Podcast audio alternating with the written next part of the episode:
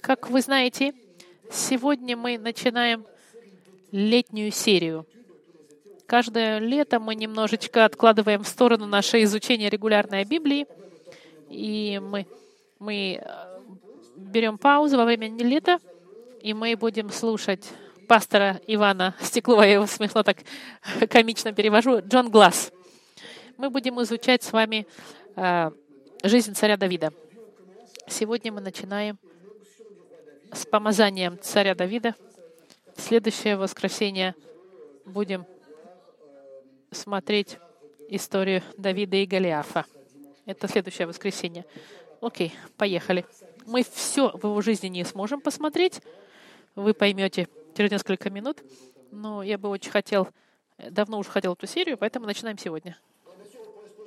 Можно задаться вопросом, почему мы решаем изучать жизнь царя Давида? Есть две причины. Первое, я очень давно хотел изучал его, изучать его жизнь в деталях. Это для нас возможность. Вторая, может быть, вы не знаете, это для меня тоже было новое. В Библии три тысячи человек описаны одним образом или другой. Самые короткие, те только имена их используются в генеалогии, например, что-нибудь имя. Иногда есть истории, которые более развитые. Представьте себе, что жизнь Давида — это жизнь, которая описана самым большим количеством глав в Библии по сравнению 141 глава написана о Давиде. Кроме Иисуса, конечно, я имею в виду. Иисус, у него рекорд, о нем больше всего написано, но после него больше всего написано о Давиде. И меня всегда интриговало, что жизнь царя Давида — это жизнь, которая описана в деталях в Слове Божьем. Конечно, очень важно понять, что Слово Божье, я сейчас вступление, конечно, говорю, и нужно понять, что Слово Божье в Тимофеине сказано, все Писание бодуховно и полезно для научения, для исправления, для наставления в праведности, да будет совершенен Божий человек, ко всякому доброму делу приготовлен. Слово Божье, оно вдохновлено. Это значит, что каждое слово — Каждая буква, каждая фраза, каждая книга, каждая глава, она вдохновлена. Это значит, что биографии людей, мужчин и женщин, которых, у которых упоминается в Библии, это биографии, которые вдохновлены в Слове Божьем для того, чтобы мы из этих биографий чему-то научились. И я счастлив знать, что мы сможем какие-то уроки извлечь, э, когда будем с вами изучать Писание по жизни Давида. Пойдемте с вами в Деяния, в книгу Деяний.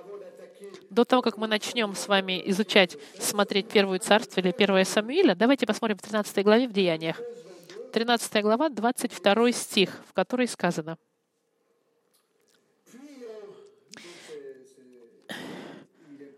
Здесь говорится о жизни Давида. «Отринув его Давида, поставил им царям Давида, отринув его Саула, имеется в виду, поставил им царем Давида, о котором и сказал, свидетельствуя, «Нашел я мужа по сердцу моему, Давида, сына Иисея, который исполнит всю волю мою». Когда Новый Завет описывает жизнь царя Давида, он говорит, что он нашел, что он нашел мужа по сердцу Бога, который исполнит всю мою волю что мы видим в описании жизни Давида, 140, более 140 глав, можно заключить, что жизнь Давида — это человек, который, у которого сердце было по Богу.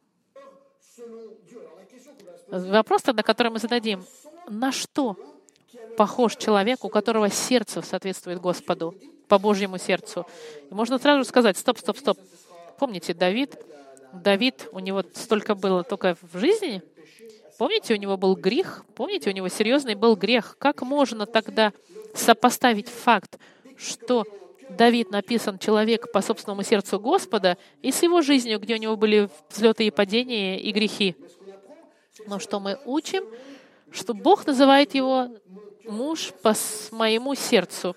И в 36 главе он скажет, Давид в свое время послужив воле Божьей, почил и приложился к отцам своим и увидел тление. Здесь написано, что Давид послужил воле Божьей. У Бога была цель, очень четкая судьба, судьба в отношении Давида, и он включил эту жизнь в Писание, чтобы мы из нее извлекли уроки. Я, изучая жизнь Давида, хочу увидеть, какие уроки мы должны с вами изучить, чтобы извлечь благословение для меня. И надеюсь, у вас будет такая же перспектива, как и у меня. Итак, сегодня первое послание в этой серии — выбор царя Давида. Да. Начнем с задним планом историческим в отношении этой истории. Чтобы мы могли понять, где мы находимся, мы где-то тысяча лет до прихода Христа. Тысяча лет до прихода Христа. Мы в Израиле сразу после эпохи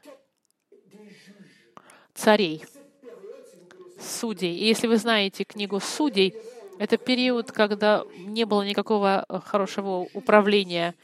Были судьи, которые были плохие, хорошие, но был настоящий кризис лидерства. И мы подходим к первой, э, первой книге царств, или первая книга Самуила, пожалуйста, посмотрите. Первая Самуила, первое царств, восьмая глава.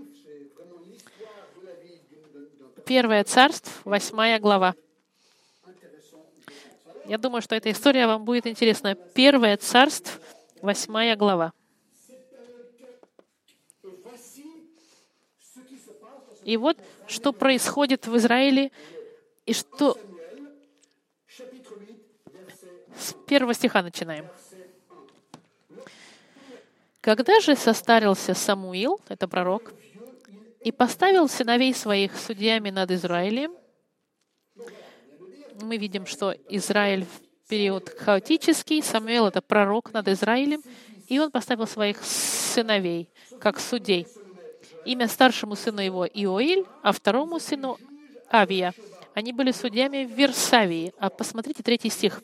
«Но сыновья его не ходили путями его, а уклонились в корысть и брали подарки и судили превратно.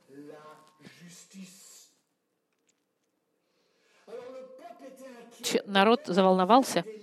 Они хотели хороших лидеров. И эти два, две судьи, сыновья Самуила, они не идут путями Самуила, они живут превратно и, и очередной кризис в стране. И в этот момент народ решает, окей, давайте найдемте решение. Пятый, четвертый, пятый стих.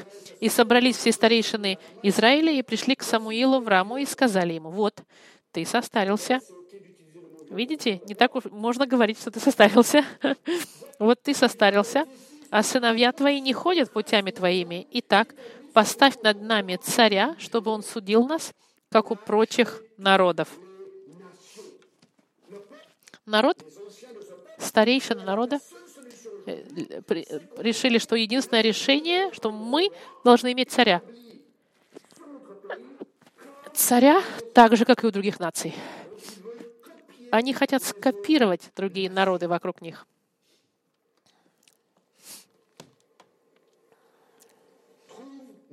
Найди нам царя. Седьмой стих, шестой. «И не понравилось слово это Самуилу, когда они сказали, дай нам царя, чтобы он судил нас. И молился Самуил Господу». Интересно, в 19-20 стихе, но народ не согласился послушаться голос Самуила и сказал, нет, пусть царь будет над нами. Самуил им говорит, если будет царь, это не всегда лучшее решение. Это вы увидите с 10 по 17 стих негативная часть иметь царя. Абсуил им говорит, а они говорят, нет, мы хотим иметь царя. И мы будем, как прочие народы, будет судить нас царь наш и ходить перед нами и вести войны наши.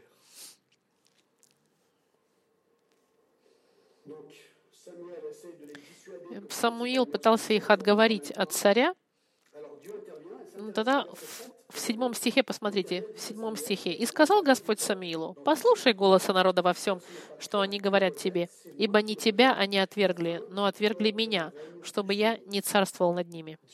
Бог смотрит в сердце народа и говорит, хотите царя? Они сейчас отвергают теократию, где Бог должен был управлять этим народом. Они сказали, нет, мы хотим царя, как другие народы. Что интересно, что Бог говорит Самуилу, дай им их желание. Странно, да? С одной стороны, что это не лучшее решение, но с другой стороны говорит, он, это так же, как в римлянах. Господь, знаете как, иногда наказывает грех тем, что дает людей в их, отпускает грех, людей в их грех. Господь позволяет нам идти в наше греховное одеяние. Хочешь? Иди, иди, согрешишь, а потом будешь сам знать, какие будут последствия у тебя. И это в этом как раз то, что происходит. В девятом стихе. Был некто из сынов Вениаминовых, имя его Кис, сын Авиила, сын Сирона, сын Бихарава, сын Афия, сына некого Вениаминянина, человек знатный. У него был сын, имя его Саул. Молодой и красивый, 9 глава. И не было никого из израильтян красивее его. Но от плеч своей он был выше всего народа. Мы видим царь, новый царь, которого народ хочет выбрать. Он выбран по какому качеству здесь? Очень четко. Здесь он выбран физически красивым. Это неплохо быть красивым. Совсем нет. Он дал ему красоту, был молодой, красивый, красивее всех. Господь дает красоту, и нет никакой проблемы, если Господь вас благословил красотой. И высоким он. Он был выше всех и очень красивый, и молодой. Был, был совершенен физически. Молодой и красивый, как говорится. У него все были качества с человеческой точки зрения. И он избран. 10, В десятом стихе, посмотрим с вами в первую главу. «И взял Самуил сосуд с елеем, и вылил на голову его, и поцеловал его, и сказал, вот, Господь помазывает тебя в правителя наследия своего». И Саул становится царем, помазанным Самуилом, и народ получает то, что он хотел. И народ очень доволен, говорит, ура! Это начало проблем для Израиля, к сожалению.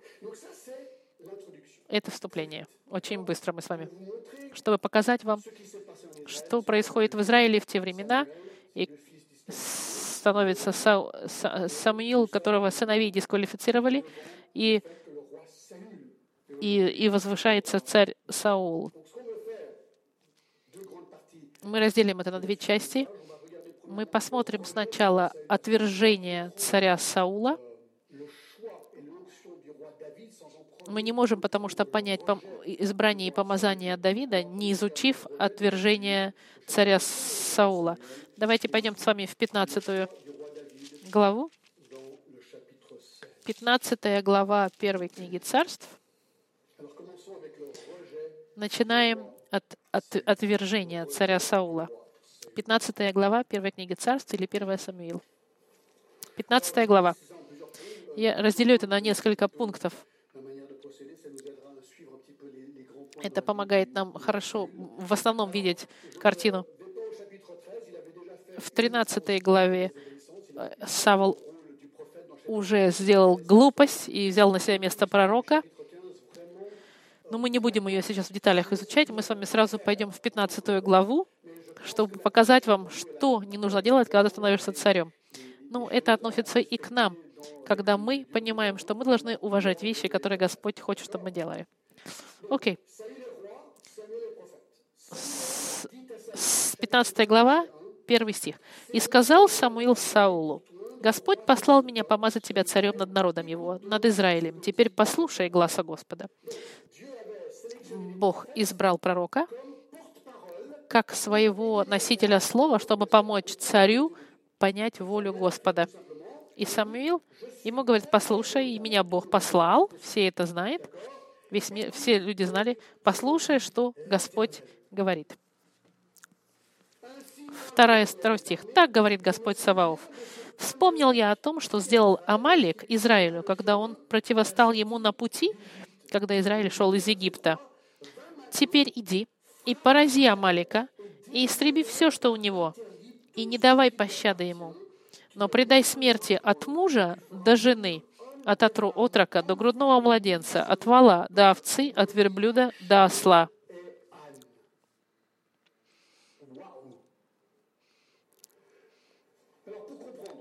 Чтобы понять, в исходе, в, в исходе я вам зацитирую, э, Израиль вышел из Египта, направился в землю обетованную,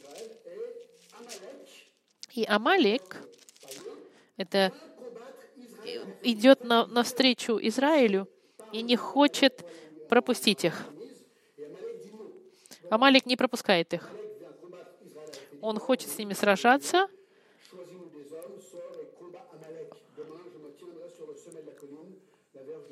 И Господь сказал э, Моисею, выбери себе мужа и пойди сразись с амаликянами. Завтра я встала на вершине холма, и жезл будет в руке моей. Сделал Моисей, как сказал. У них произошло сражение, и Господь пообещал за то, что он мешал его народу пройти в землю обетованную, он будет полностью уничтожен. Время проходит, наступил тот день, наступил тот день, когда Господь говорит Самуэлю, иди скажи Саулу, что сегодня это тот день, день суда, над Амаликом пришел. Я хочу, чтобы ты пошел. И он говорит, теперь иди и порази Амалика в, третьей главе, в третьем стихе, 15 главе. И полностью все уничтожь. Истреби все, что у него.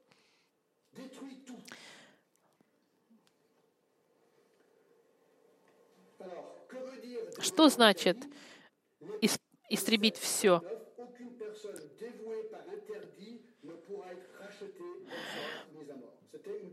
Это было как бы суд полностью... Все должно погибнуть, короче говоря. Это была воля Господа. Он уже это сделал с Джош, и с Джошуа, с Иисусом Новином, когда они приехали в Ерихон, помните, он всех, он всех уничтожил. Вспомните, что оплата за грех — это смерть. Любая смерть — это результат греха. И смерть оправдывает деяния Господа. Мы все умрем а, за оплату за наши грехи, но мы просто не знаем, как. Иногда люди умирают заранее, иногда от суда. И он им говорит, иди, истреби все им Амалика, и ничего не щади. И опять он перечисляет людей, животных, все. Очень четкие указания от Господа. В четвертом стихе идет сражение. «И собрал Саул народ, и насчитал их в Телаиме двести тысяч израильтян, пеших, и десять тысяч из колета Иудина. И дошел Саул до города Амаликова и сделал засаду в долине. И сказал Саул кининянам, «Пойдите, отделитесь, выйдите из среды Амалика». Был народ, который был, жил среди амаликян, и Саул, Саул хотел их э, сберечь, чтобы мне не погубить вас с ними, ибо вы оказали благосклонность всем израильтянам, когда они шли из Египта, и отделились кинияне из среды Амалика. И поразил Саул Амалика от Хавилы до окрестностей Сура, что перед Египтом. Вот сражение. Кто выигрывает? Саул выигрывает. Здорово. Он выигрывает. Третье. Грех Саула. Саула. Он выиграл, но посмотрите, что происходит в восьмом стихе. Этот. А Агага, царя Амаликян, захватил живого, а народ весь истребил мечом. Но Саул и народ пощадили Агага и лучших из овец и волов, и откормленных ягнят, и все хорошее, и не хотели истребить, а все вещи маловажные и худые истребили.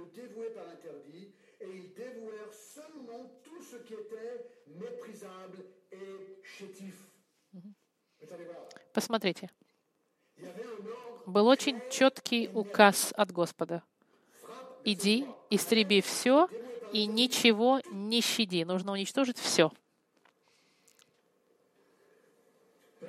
В восьмом стихе они пощадили, они взяли царя живым.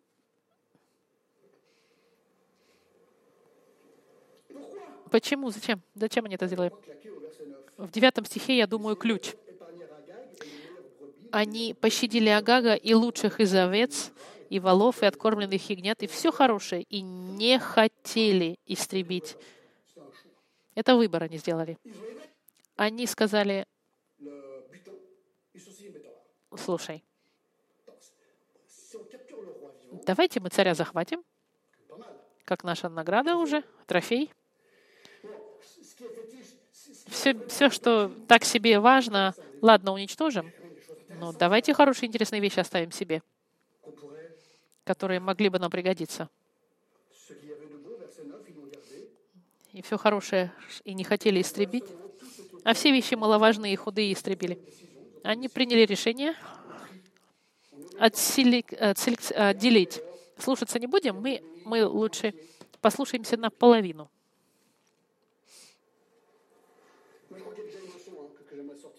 Я бы хотел выбрать один урок. Иногда ситуации в жизни очень сложные бывают, когда логика того, что мы знаем, говорит нам, что если мы будем слушаться Господа, должно... вс- Не, это не совсем правильно. Все в нас иногда говорит, ну слушай, если я буду делать то, что говорит Господь, это будет сложно. Если, когда мы находимся в таких ситуациях, знайте, всегда лучше следовать воле Господа. Четвертое. Печаль Господа. Десятый стих. «И было слово Господа к Самуилу такое.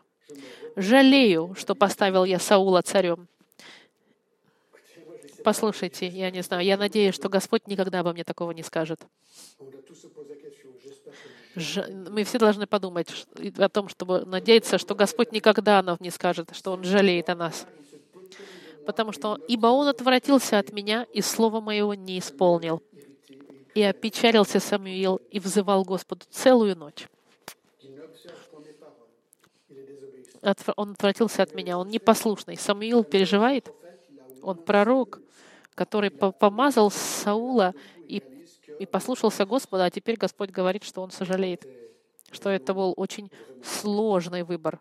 Не- Непростой выбор царя был. Печаль, сожаление Господа. 5.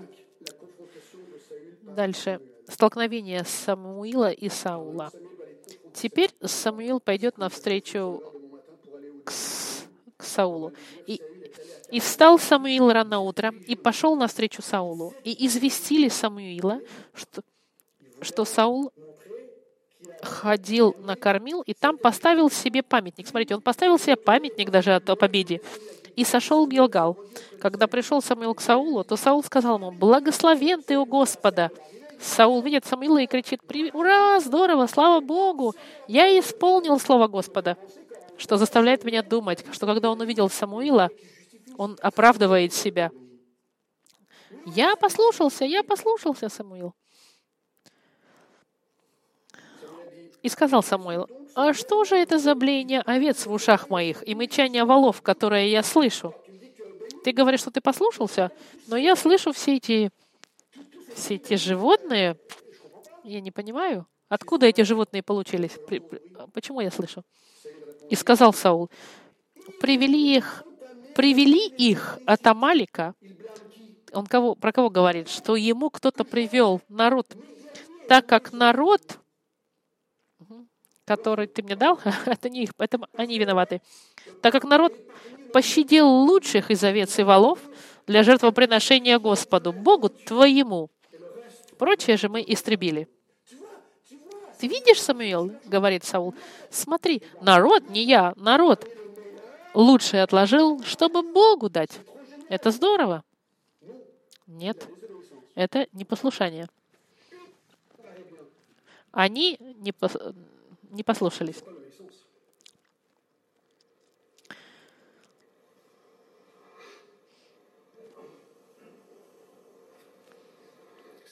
Шестнадцатый стих. «И сказал Самуил Саулу, подожди, я скажу тебе, что сказал мне Господь ночью. И сказал ему Саул, говори. И сказал Самуил, не малым ли ты был в глазах твоих, когда сделался главой колен Израилевых?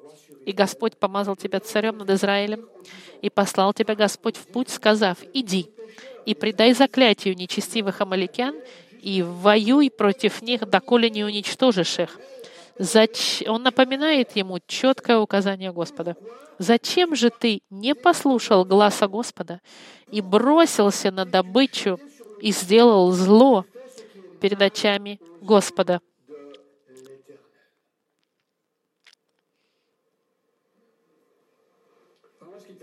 Что страшно в этой истории, что иногда у нас могут быть очень хорошие намерения. Господь, смотри, мои намерения, они хорошие. Я, я делаю, как я думаю, я должен тебе служить. А это именно соответствует это критериям Божьим?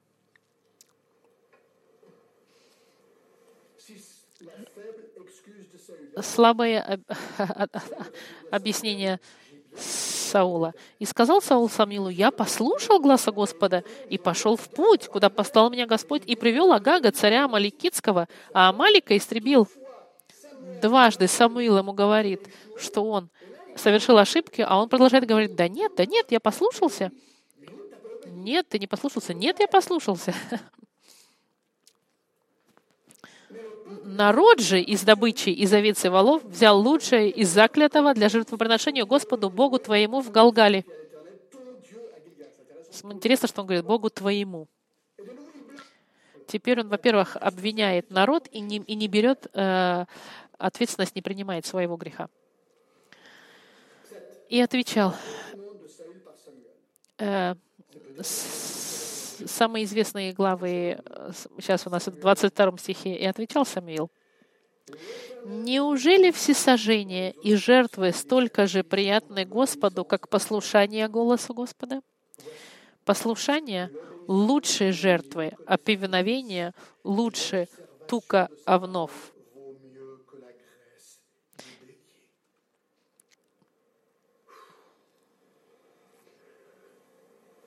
Знаете, послушание — это плод возрожденной жизни во Христе. Можно делать всевозможные религиозные жесты, можно приходить в церковь на молитву, можно давать деньги, можно давать деньги, а, приносить свои десятины, можно ездить даже в миссионерские путешествия и, заниматься евангелизацией. Можно изучать Библию, ходить на изучение Библии.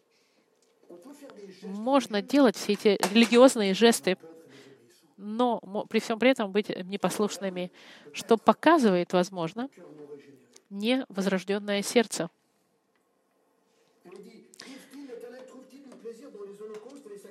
Смотрите, что говорит Самуил. Неужели всесожжение и жертвы приятны Господу. Господа не интересует. Понятно, это может быть старозаветный закон, но что Бог хочет?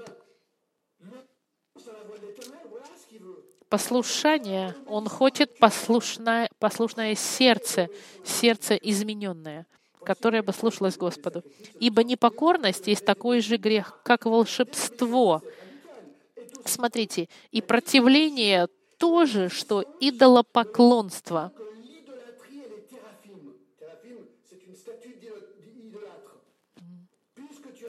за то, что ты отверг Слово Господа, и Он отверг тебя, чтобы ты не был царем. Он говорит, послушание худшее, чем даже волшебство. Когда ты волшебством занимаешься, ты поклоняешься лже-богу, а, а непослушание Богу еще хуже, чем волшебство. Мне даже страшновато. Я знаю, что я нахожусь в руках Господа, Он меня изменил, и милость Его из меня изменила. Я сохранен. Это... Но мы знаем очень много примеров в Библии, когда Господь судит верующих. Например, Ананиас и Сафира, Или даже во время святого причастия. Помните, те, кто недостойно принимают, могут болеть и даже могут умереть раньше времени.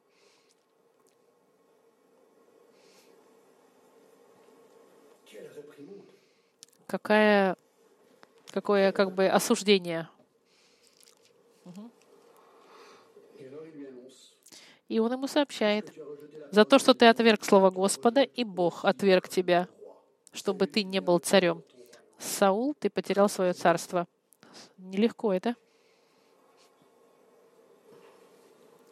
6. Шестое. Ложное э, раскаяние Сам- Савла. И сказал Саул Самуилу, согрешил я.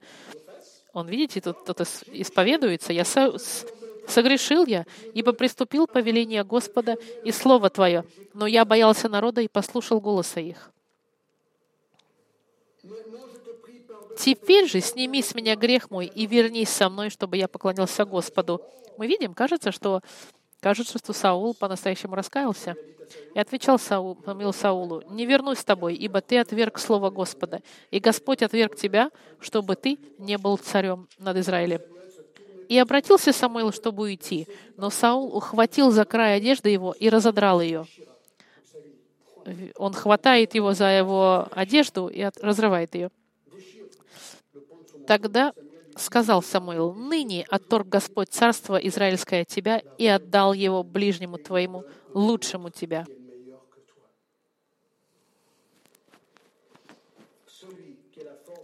И не скажет неправды и не раскается, верный Израилев, ибо не человек он, чтобы раскаяться ему. И сказал Саул, я согрешил, но почти. Вот он ключ. Смотрите, раскаялся он или нет. Смотрите, 13 стих. Я согрешил, окей. Но почти меня ныне перед старейшинами народа моего и перед Израилем. И вернись со мной, и я поклонюсь Господу Богу твоему мы видим здесь, что по-настоящему проблема у Саула — это он не хочет быть а, публично а, оскорбленным. Его глаза больше на людях. Он хочет, чтобы люди его больше а, любили, чем Бог. И здесь это чет- четно видно в присутствии старейшин и народа. Пожалуйста, не, не, не стыди меня публично. Для него важнее общественное мнение, чем мнение Бога.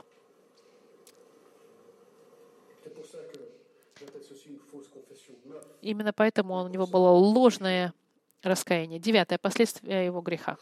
On l'a déjà vu, c'est verset 26. Мы видели в 26 стихе,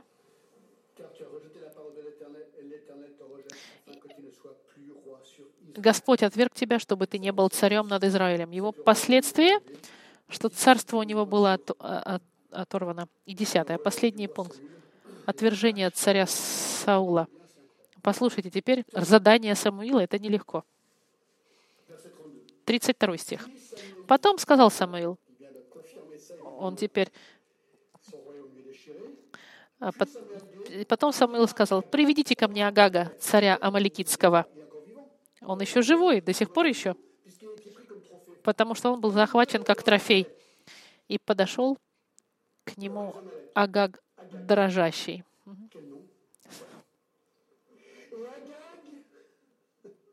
Он смеется, потому что имя Агаг,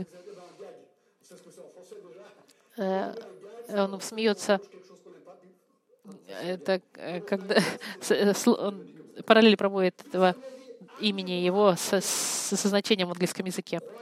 Ну, неважно. И сказал, приведите Агага, конечно. И сказал Агаг, конечно, горечь смерти миновала меня. Он радующий приходит, думает, о, меня, может быть, сейчас пос- не будет судить. Самуил, пророк, он будет э, ко мне милостив. Он приходит и думает, что все закончится хорошо, но не так.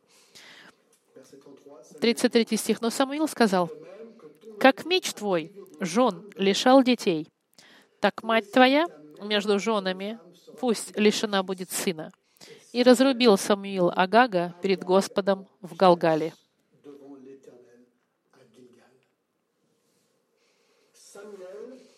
Самуил заканчивает работу, незаконченную Саула. Берет его меч и казнит Агага. И отошел Самуил в Раму. А Саул пошел в дом свой, в Гиву Саулову. И более не видался Самуил с Саулом до дня смерти своей. Но печалился Самуил о Сауле, потому что Господь раскаялся, что воцарил Саула над Израилем. Как реагировать на это? Не всегда мы воспринимаем так пророков. В сегодняшнем обществе о смерти почти она от нас спрятана. Суд Божий об этом никто не любит говорить. Мы всегда говорим, Бог — это любовь, это любовь. Да, Бог — это любовь. Он нас так любил, что дал своего Сына, чтобы Он отдал за нас свою жизнь. Это любовь.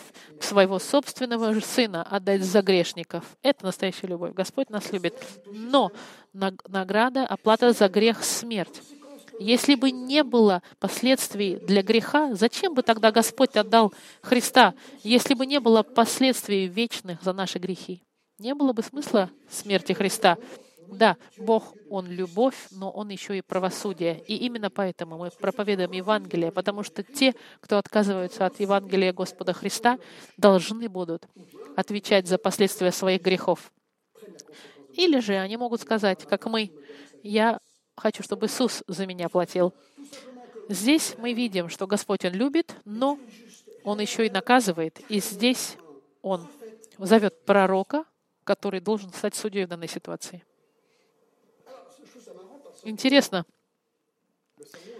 сегодняшняя проповедь — это выбор царя Давида, а мы даже еще не дошли до Давида. Потому что нужно было понять, что произошло с Саулом, чтобы понять, важный выбор царя Давида. Это очень важно. Теперь посмотрите следующая, 16 глава. Мы с вами только первые 12 стихов изучим. Okay. Первое. Указание Бога, данное Самуилу. 16 глава, 1 стих. «И сказал Господь Самуилу, доколе будешь ты печалиться о Сауле, которого я отверг, чтобы он не был царем над Израилем. Наполни рог твой елеем». Это маленький был э, рожок такой, которым, в который, куда наполняли масло и помазывали. «И пойди, я пошлю тебя к Иисею, Вифлеемянину, ибо между сыновьями его я усмотрел себе царя».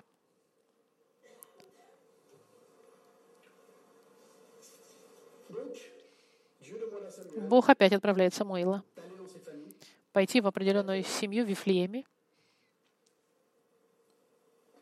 Интересно исторически, Вифлеем, где рождается Иисус.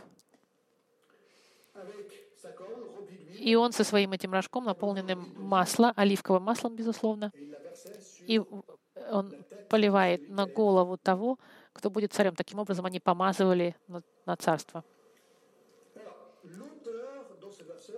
В этом стихе автор хочет, чтобы мы поняли а, одну вещь, что этот новый царь уже был избран Богом. Это интересно. Бог уже выбрал своего царя. Он знает, где он, но он хочет Самуила, чтобы нашел его теперь.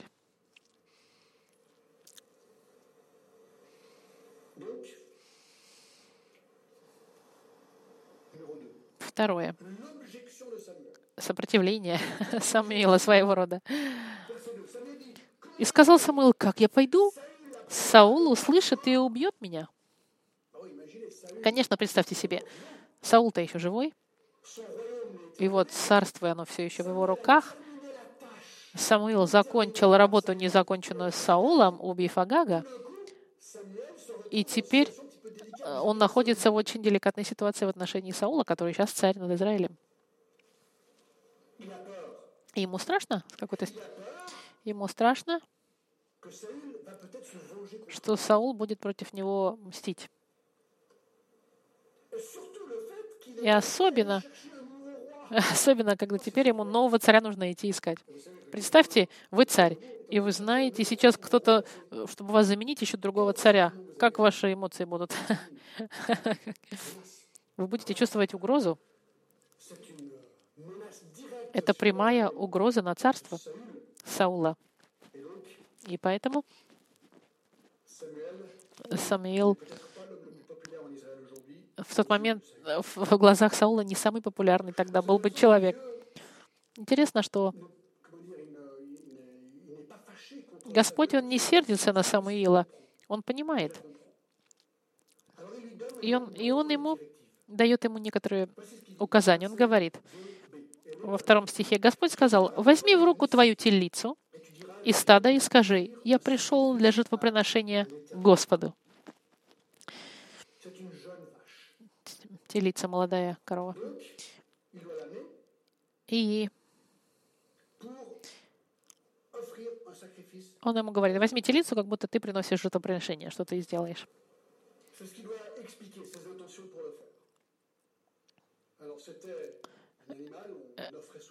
Очень часто тогда приносили в жертву животных за, за грешника. И это часто следовало за этим обычно блю, и был ужин, и это животное было съедаемое. И дальше он говорит, и ты возьмешь с собой телицу и скажешь, зайдешь в, в деревню Вифлеем и скажешь, и пригласи Есея к жертве. Ему он сказал семью, имя. Я укажу тебе, что делать тебе, и ты помажешь мне того, о котором я скажу тебе. Ты делай, как я тебе говорю, Самуил. Сделайте эту жертву вместе с Есеем, а я дальше тебе скажу, не волнуйся. Будь внимателен ко мне и тому, что я тебе скажу, чтобы найти нового царя.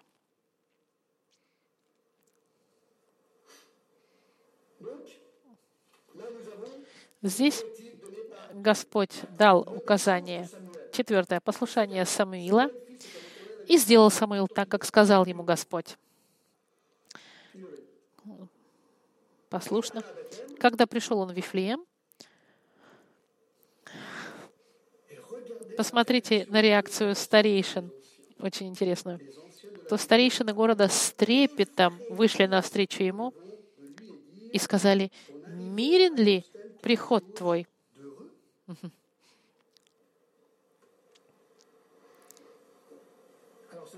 Это интересно. Вот это слово «старейшины с трепетом», оно используется также в Исходе, чтобы описать гла- э, гору Синай, которая трепетала от присутствия Господа. Здесь вся деревня трепещет от страха. Они напугались. Почему? Почему они так боятся? Ну, потому что я думаю, что смерть Агага, которого это, эта смерть была очень хорошо, а, как бы сказать, все, слух об этом, о смерти Агага, которого Самуил убил, прошлась по всем э, деревенькам, и поэтому люди напугались, думают, вдруг он пришел с мечом, чтобы... Это больше не просто пророк Самуил, это сейчас Самуил, у которого меч. Есть элемент страха здесь перед ним теперь уже. Им страшно, они трепещут. Ты пришел сюда с хорошими намерениями или неплохими, или плохими?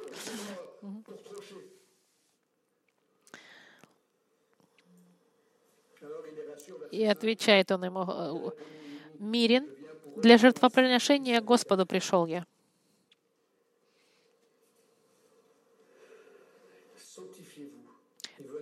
«Осветитесь и идите со мной к жертвеннику».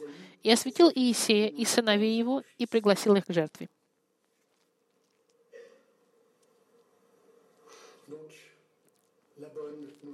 Хорошая новость. Все успокоились. Пятое. Ошибка Самуила. Посмотрите, что происходит. Интересная вещь. И когда они пришли, он увидел fils, Это один из сыновей. Он заходит. Самуил смотрит, чтобы найти, найти будущего царя в семье Иисея. И он видит первого сына, на него смотрит и думает, наверняка это он. Верно, этот перед Господом помазанник его, он подумал. Конечно, Господь который всевластен и видит все, и сказал Самуилу, не смотри на вид его и на высоту роста его. Это интересно. Самуил оценил то же самое. Он посмотрел на Саула и подумал, о, высокий, красивый, сильный, значит, это тоже такой же высокий, красивый, сильный. А Господь ему говорит, внимание, Господь ему говорит, не смотри на него и на высоту роста его. Я отринула его. Он не имел в виду, что он его отказался от него, он имеется в виду, что он не будет царем. Я отринула его. И дальше он говорит эту известную фразу. Я смотрю не так, как смотрит человек, ибо человек смотрит на лицо, а Господь смотрит на сердце. И это ошибка Самуила. Ошибка его была в том, что он смотрел на внешний вид, физический вид, чтобы судить, а Бог смотрит в самое сердце. Самуил использует человеческие критерии. Каковы же критерии Бога? Давайте посмотрим. В седьмом стихе. Господь не смотрит так, как смотрит человек, ибо человек смотрит на лицо, а Господь смотрит на сердце. Конечно, сердце мы говорим, мы говорим не только об органе, мы говорим о том, что внутри человека находилось. Это была форма описывать природу человека, состояние его души. Когда он говорит о сердце, он говорит о человеке, о его характере, о его внутреннем существе. Из чего состоит человек внутри? Иисус об этом говорил в Матфеи в 12 главе, 34 стихе. Он сказал, порождение ехидны. Как вы можете говорить доброе, будучи злы, ибо от избытка сердца говорят уста. Добрый человек из доброго сокровища выносит доброе, а злой человек из злого сокровища выносит злое. Человек с возрожденным сердцем, данное Господом, человек этот будет производить плоды другие. Эти плоды будут соответствовать. А человек невозрожденный, плоды его жизни, они тоже будут видны. Бог смотрит на сердце. Настоящие цвета человека находятся в его сердце. Бог смотрит на наше внутреннее сердце. Мы можем наружу быть красивыми. Посмотрите, Иуда годами притворялся. И потом отказалось, что он был ложный. Сердце считается, друзья мои. И плод жизни — это отражение того, что находится в сердце.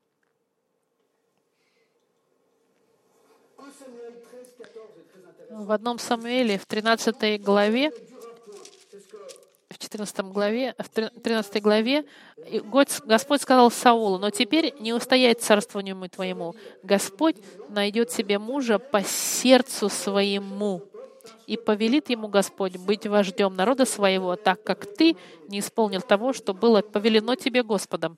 Он говорит, что человек, у которого сердце, которое хочет Господь, это сердце послушая человек, который слушается Господа.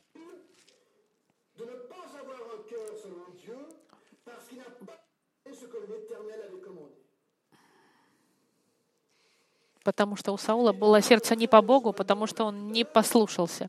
И то, что мы с вами видели в, в Деяниях, очень интересную фразу в 22 стихе о Давиде в Деяниях. нашел я мужа по сердцу моему Давида, который исполнит всю волю мою. Знаете, что Бог от нас хочет? Новое сердце, возрожденное во Христе, и жизнь послушания. Это очень просто. Вы мне скажете тогда, Джон, ну я не понимаю, потому что Давид, он, он не всегда был послушным. Помните? Вам придется вернуться на шестую проповедь, когда он прелюбодействовал с Версавией, а потом он убил ее мужа. Прелюбодеяние и убийство. Как можно сказать тогда, что у Давида сердце было по Богу? Хороший вопрос. Я сделаю резюме. Большая разница между Саулом и Давидом, два царя. избранные Богом, оба не послушались. Но по-разному, по-разному, можно сказать, они равны. Какая разница тогда между ними? Разница, друзья мои, в том, что как они отреагировали на их грех, когда они отреагировали на их грех.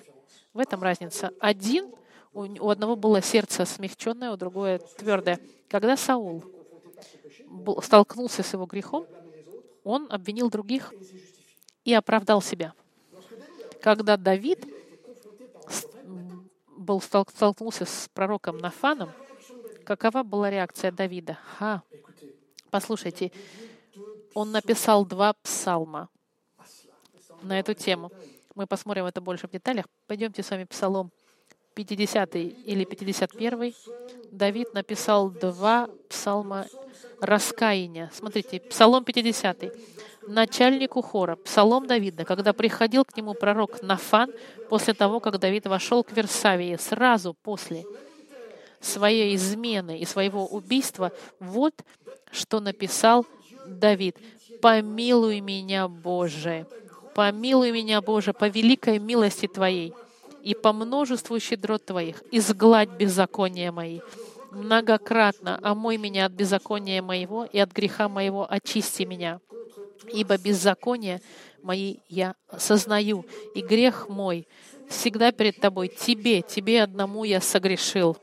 Вот, смотрите, Давид говорит, я согрешил, я согрешил против Фарсавии, против ее мужа, но в первую очередь я согрешил против тебя. Тебе, тебе единому согрешил ее.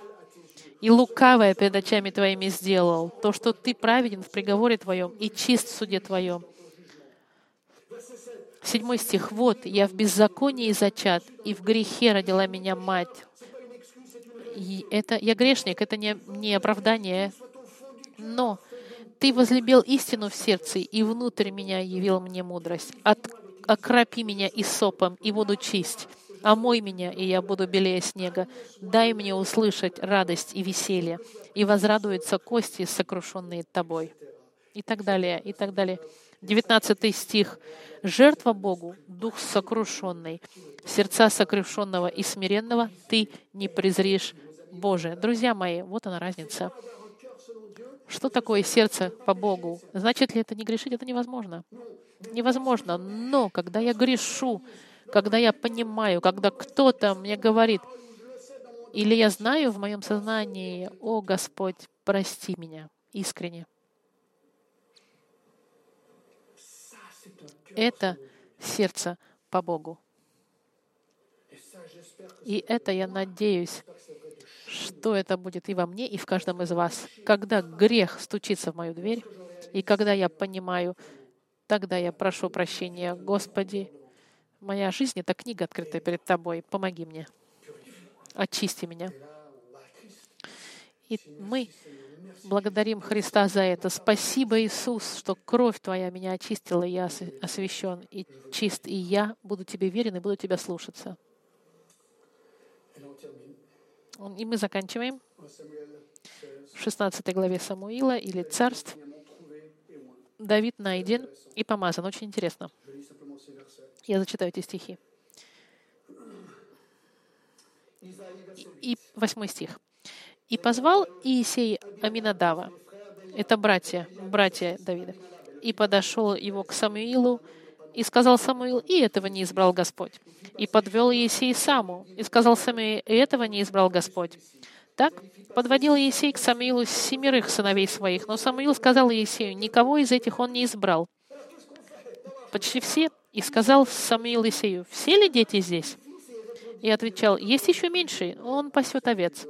Он самый молодой, он занимается работой с овцами.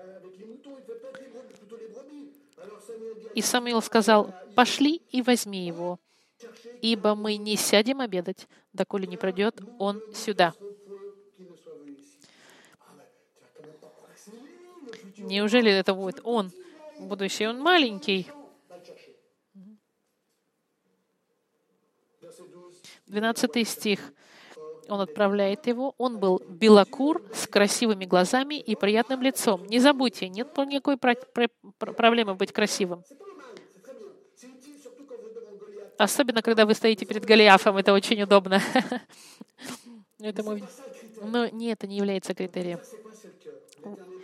И сказал Господь, встань, помажь его, ибо это он. И взял Самуил рог с елеем, и помазал его, бра... его среди братьев его, и почевал Дух Господень на Давиде с того дня и после. Самуил же встал и отошел в раму. Господь выбрал Давида. Здорово. Послушайте, я к заключению к такому прихожу. Как использовать это? Первое. Бог использует мужчин и женщин, чьи сердца по Господу.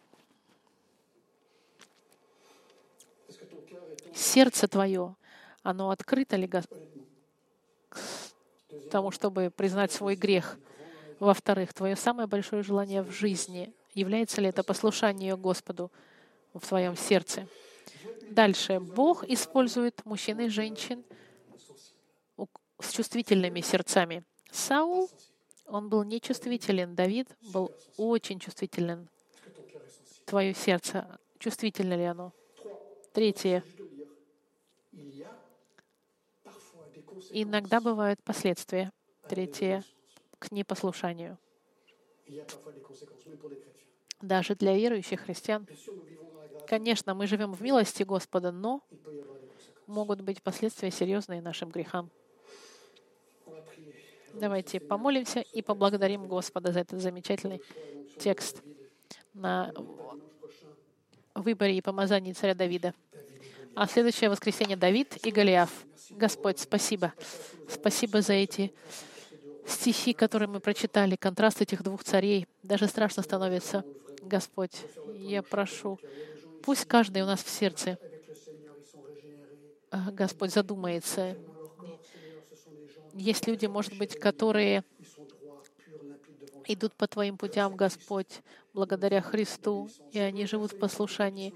Но есть также и люди, которые не христиане, которые или христиане, но живут в непослушании, как Давид, который был в непослушании. Мы знаем, что даже и христиане могут совершать глупости. Я прошу, Господь, чтобы Твой Дух этих людей захватил этих людей и показал им ошибки, и чтобы они раскаялись и вернулись ко Христу.